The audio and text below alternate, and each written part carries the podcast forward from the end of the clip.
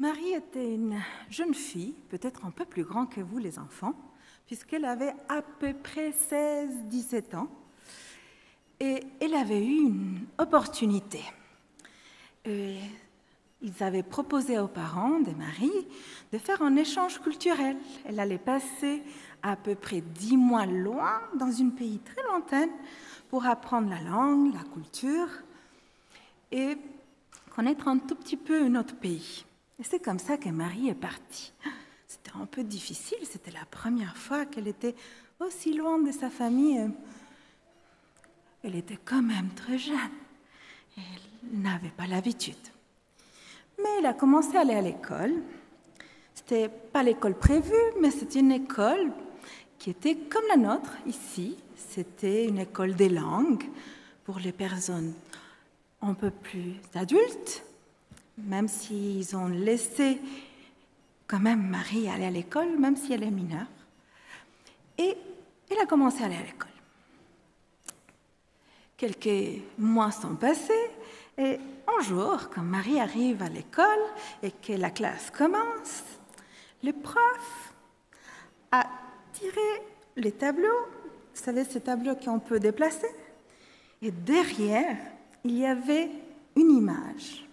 Le prof, il était très doué en dessin et de temps en temps, pour connaître un peu les gens de la classe, il avait l'habitude de faire de petites caricatures dans lesquelles il faisait ressortir une caractéristique de quelqu'un de la classe. Et tout le monde devait essayer de trouver qui était la personne.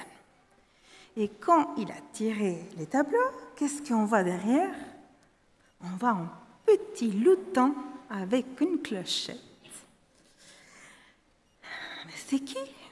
Donc, le prof, il pose la question, est-ce que vous reconnaissez, vous pouvez identifier cette image avec une personne de la classe? Je vous ai dit, c'est une école de langue, il venait un peu partout dans le monde. Il y avait une toute petite dame, très petite, une dame chinoise assez âgée, qui lève la main, il dit, je crois que c'est Marie. Vous croyez? Oui.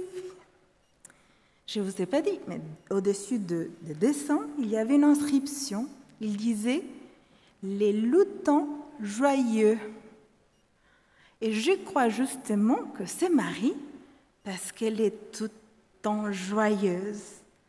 On la voit sourire, rigoler, et même si au début on ne pouvait pas trop communiquer, on devait le faire à travers les mains, on rigolait toujours avec elle.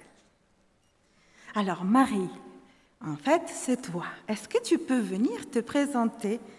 Et on voudrait connaître un tout petit peu plus pourquoi tu es toujours souriant. C'est pas très courant. Et tu rigoles toujours. Marie était un peu timide. Elle ne savait pas quoi dire. En plus, les choses qu'elle voulait dire, est-ce que c'était l'endroit? Est-ce qu'elle avait les droits de dire ce qu'elle pensait? Elle a pris ses courages en main. Elle a commencé à expliquer pourquoi elle croyait que peut-être elle rigolait un peu plus. Il a dit, écoutez, peut-être vous ne le savez pas, mais pour pouvoir arriver ici, j'ai eu beaucoup de problèmes. Et j'ai dû changer de famille d'accueil, j'ai dû changer d'école, j'ai perdu mon vol pour rentrer à la maison, j'ai eu beaucoup de soucis, mais je voulais quand même rester confiant parce que moi je suis chrétien et je crois beaucoup en mon Dieu. Et dans la nouvelle famille où j'étais déplacée, en fait, en détache, les premières choses que je fais les matins, c'est d'arroser les plantes. Mais il y a tellement de plantes que je passe une heure avant d'aller à l'école pour arroser les plantes. Au début, je ne savais pas quoi faire. Mais après, j'ai commencé à prier. Pour ceux qui ne connaissent pas, parce qu'il y avait beaucoup de gens qui n'avaient jamais entendu parler de Dieu, des, gens chrétiens, pour nous, les chrétiens, prier, c'est parler à Dieu. Et moi, j'ai pris l'habitude de leur raconter tout, parce que c'est la première fois que je suis loin de la maison. Donc, je ne savais pas qui raconter. Donc, je leur raconte les jours d'école, je leur raconte ce que j'ai appris de nouveau de la culture. Je les raconte de vous, des gens que je connais. Je les raconte mes soucis. Et vous savez, quand j'ai commencé à faire ça, j'avais de plus en plus envie de chanter. Et de temps en temps, j'ai chanté, j'ai loué. Et je ne pouvais pas m'empêcher de, sourire. Parce que chaque fois que je racontais ça, je me rendais compte à quel point j'étais bénie. J'avais des choses pour, pour être contente. Euh, il y avait eu des soucis, mais tout était résolu. Et en plus de ça, ben, je vous ai connu.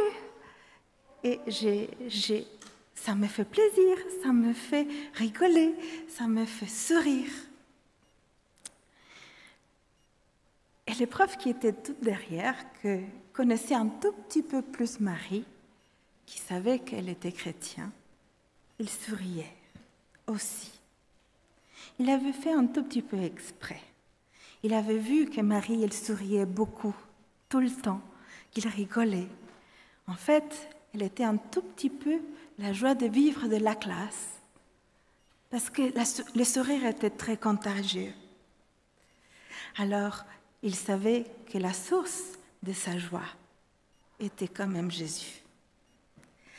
Alors, je voudrais quand même partager avec vous cette psaume, ce passage en psaume 118, chapitre, euh, verset 24, qui dit C'est ici la journée de l'Éternel, a fait, qu'elle soit pour nous un sujet d'allégresse et de joie. Alors, les enfants, et aussi les adultes, je vous invite à faire un peu comme Marie, à prendre du temps pour que cette joie que Dieu a déjà préparée pour nous, on puisse la vivre à longueur de notre journée.